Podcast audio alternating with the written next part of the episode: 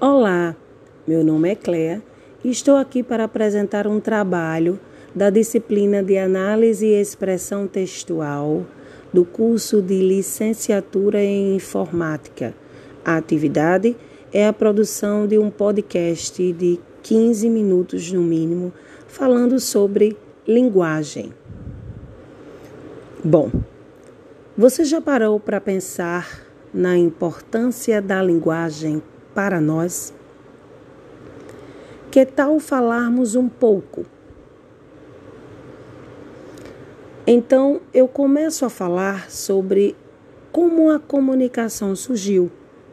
Ela surgiu da necessidade do ser humano de passar informações uns aos outros.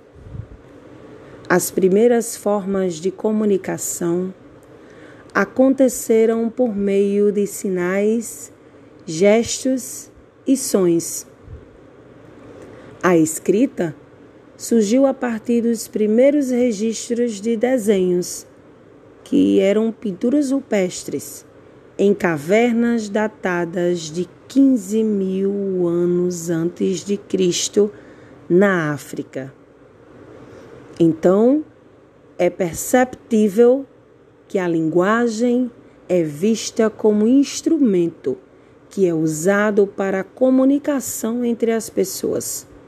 Nesse sentido, podemos compreender que o ser humano usa a linguagem para se comunicar, trabalhar, se locomover, dentre outras atividades do dia a dia. Assim, a linguagem é fundamental para a construção de relacionamentos pessoais e entendimento sobre o funcionamento de toda a sociedade, seja na área econômica, social, cultural, tecnológica ou política. A cultura, por exemplo, é ao mesmo tempo objeto, meio e fim da linguagem e é fim porque um dos objetivos da linguagem é comunicar questões culturais. A linguagem, portanto, relaciona-se de forma íntima e fundamental com a cultura. Logo, entendemos que a linguagem é o meio pelo qual o povo se expressa e transmite suas tradições e história seja ela oral, escrita ou até mesmo visual. A linguagem cria uma identidade.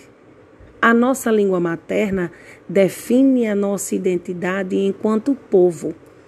E essa identidade é independente de quaisquer distância. Uma língua, seja ela qual for, tem a função de permitir a comunicação entre os indivíduos. Essa é a função primordial. Essa relação entre a sociedade e a língua e vice-versa não permite que se pense em indivíduos vivendo conjuntamente sem o estabelecimento de comunicação entre si e, da mesma forma, não é possível a comunicação sem que haja uma convenção social a respeito dessa comunicação, o que chamamos de língua. E o que é língua? Língua nada mais é do que um conjunto de convenções sociais historicamente constituídas que permite que os seres humanos se comuniquem entre si.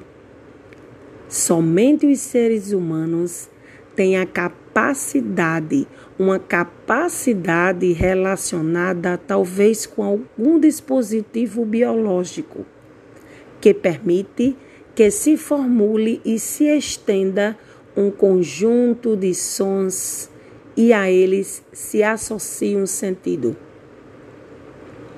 Então, sem sociedade não há linguagem. E sem linguagem também não há sociedade.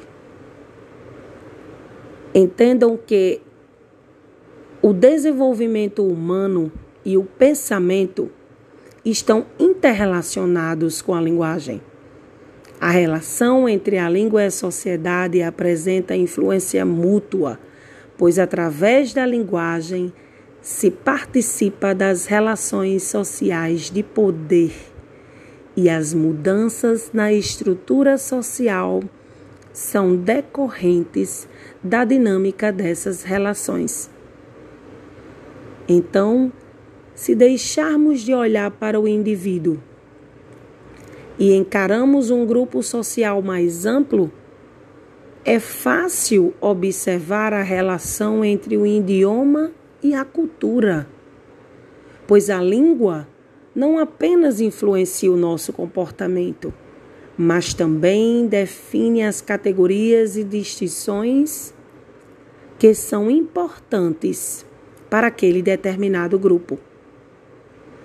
Em suma, a linguagem é um instrumento fundamental, pois serve como meio de comunicação e reorganização do pensamento, da memória, da atenção, da percepção, enfim, de todo o processo de constituição da consciência. A linguagem é todo o sistema verbal e não verbal pré-estabelecido que nos permite a realização da comunicação. Uma das características de verbal e não verbal, nós temos como exemplo a linguagem não verbal, que são sinais de trânsito, gestos faciais, gestos corporais e etc. E língua é uma forma de linguagem. As funções da linguagem são formas de utilização da linguagem segundo a intenção do falante. E elas são classificadas em seis tipos: função referencial, função emotiva, função poética, função fática, função conativa e função metalinguística. A oralidade e a escrita são duas formas de variação linguística, onde a oralidade é geralmente marcada pela linguagem coloquial, comumente chamada informal, enquanto que a escrita, em grande parte, está associada à linguagem culta, ou comumente chamada linguagem formal. A língua escrita não é apenas mera transcrição ou reprodução da fala. Desse modo, não escrevemos exatamente como falamos. Na oralidade, utilizamos frases mais curtas, enquanto que na escrita essas frases ficam mais longas e elaboradas. E ainda, é importante lembrar-se da omissão de palavras ou letras em textos e de algumas regras gramaticais. Quando falamos com os amigos ou familiares, nós utilizamos a linguagem informal, constituída por marcas da oralidade, seja abreviações, erros de concordância, gírias expressões menos prestigiadas, prosódias, enfim. Então é importante notar que historicamente a fala precede a escrita, ou seja, a escrita foi criada a partir da comunicação entre os homens, bem como da necessidade de registro. É claro que a linguagem informal não pode ser considerada errada, uma vez que os falantes da língua utilizam a informalidade de acordo com determinados contextos. No entanto, quando estamos conversando com superiores do trabalho, por exemplo, Essas marcas são deixadas de lado para dar lugar a uma linguagem mais cuidada, ou seja, aquela em que não notamos as marcas da oralidade e que, intuitivamente, utilizamos em determinados contextos de produção que exigem formalidades. Feita essa observação, note que, mesmo nas situações de oralidade, podemos utilizar uma linguagem mais preocupada ou formal, por exemplo, nas apresentações em público. Um dos fatores mais importantes para a construção da linguagem deve-se à leitura, posto que as pessoas que mantêm o hábito da leitura têm muito mais facilidade para se expressarem e, claro, para perceber o contexto em que estão inseridas e qual das linguagens deve usar. Além disso, o hábito de leitura melhora a escrita, que na maior parte dos casos deve adotar a linguagem formal e das normas gramaticais para se expressar. Da mesma forma que na oralidade, o ato de escrever está intimamente relacionado com o contexto em que está inserido. Ou seja, quando mandamos um bilhete na sala de aula para uma amiga, certamente a linguagem utilizada não é formal, sendo fortemente marcada por traços de oralidade. Por sua vez, quando a professora pede a produção de um texto, aquela linguagem utilizada no bilhete não deve ser usada na redação, visto que se trata de um texto formal, cujas normas e regras gramaticais devem estar presentes. O mais importante da diferença entre a oralidade e a escrita é perceber, em qualquer contexto, que você deve usar a linguagem despretensiosa ou a linguagem formal, que exige conhecimento prévio das normas da língua. Nesse caso, quando produzimos um texto, as marcas estre extremamente normais da oralidade, como gírias, vícios de linguagem, abreviações, erros ortográficos e de concordância, não devem ser aplicadas. Em resumo, na linguagem escrita, não devemos produzir as falas e os modos que usamos quando estamos falando, pois isso empobrece o texto. Observe que a escrita é uma representação da fala que exige algumas regras próprias. Por exemplo, os sinais de pontuação, que são muito importantes e necessários. Quando falamos, fica claro pela entonação ou mesmo pela linguagem corporal e ou facial do falante que tal enunciado é uma pergunta. Por outro lado, quando escrevemos, é necessário a inserção do ponto de interrogação para que o leitor compreenda a pergunta do texto.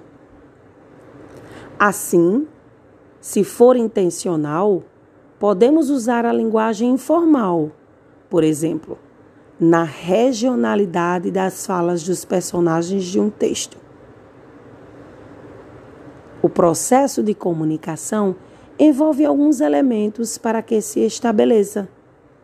O linguista Roman Jacobson teorizou que, para a comunicação ocorrer, é necessário que o remetente, chamado de emissor, envie uma mensagem a um destinatário, que é chamado de receptor, dentro de um contexto ou referente, por meio de um código passado via contato ou canal.